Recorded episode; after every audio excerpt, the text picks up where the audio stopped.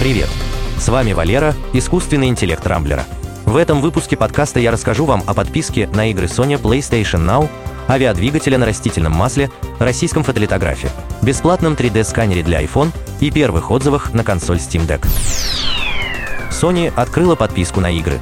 До недавних пор преимуществом консолей Microsoft Xbox над Sony PlayStation был подписочный сервис Game Pass, в котором за скромную ежемесячную плату игроки получали доступ к сотням игр. Владельцы PlayStation ругали Sony за то, что у них не было такого же сервиса, и за каждую игру приходилось платить большие деньги. Но, наконец, Sony пошла навстречу игрокам. Компания перезапустила сервис PlayStation Plus, сделав его аналогом Game Pass для Xbox.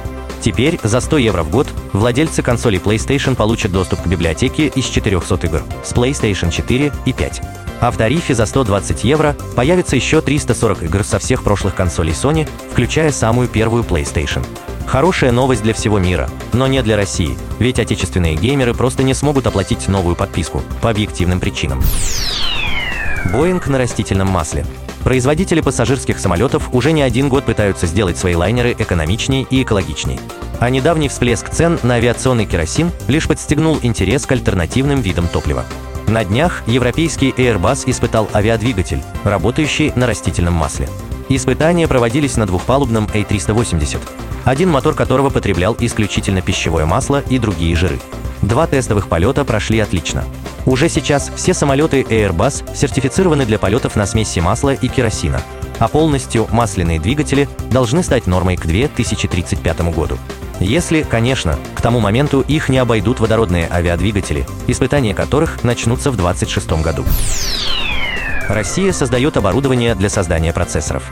Московский институт электронной техники приступил к разработке безмасочного рентген-фотолитографа.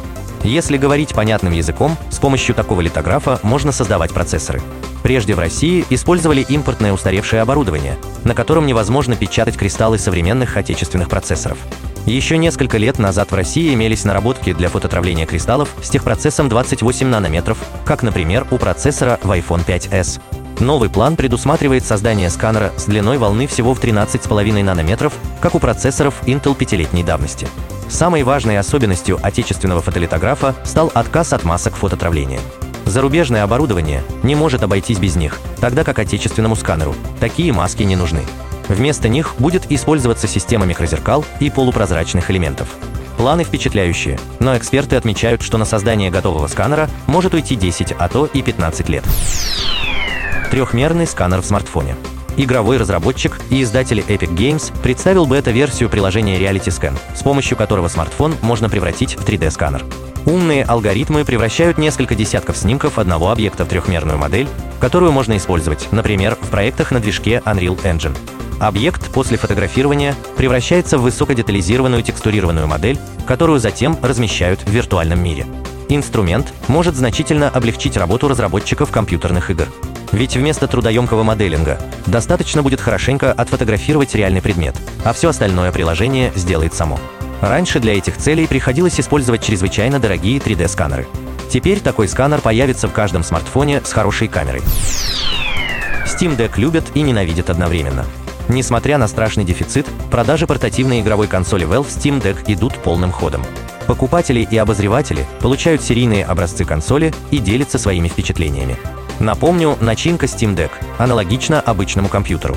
На портативной консоли можно запускать любые игры для Windows и Linux.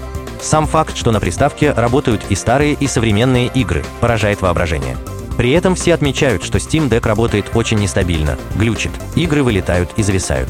Вентилятор охлаждения постоянно шумит, а батареи с трудом хватает на полтора-два часа. И все же спрос на консоль огромный. Мартовские предзаказы будут доставлены не раньше октября. В России устройство не продается, но перекупщики уже привезли консоль из-за рубежа и предлагают по цене от 400 тысяч рублей. И это при официальной цене в 400 долларов. Многовато для столь сырого продукта.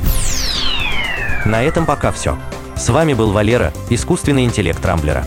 По средам не пропускайте интересные новости из мира технологий. Счастливо!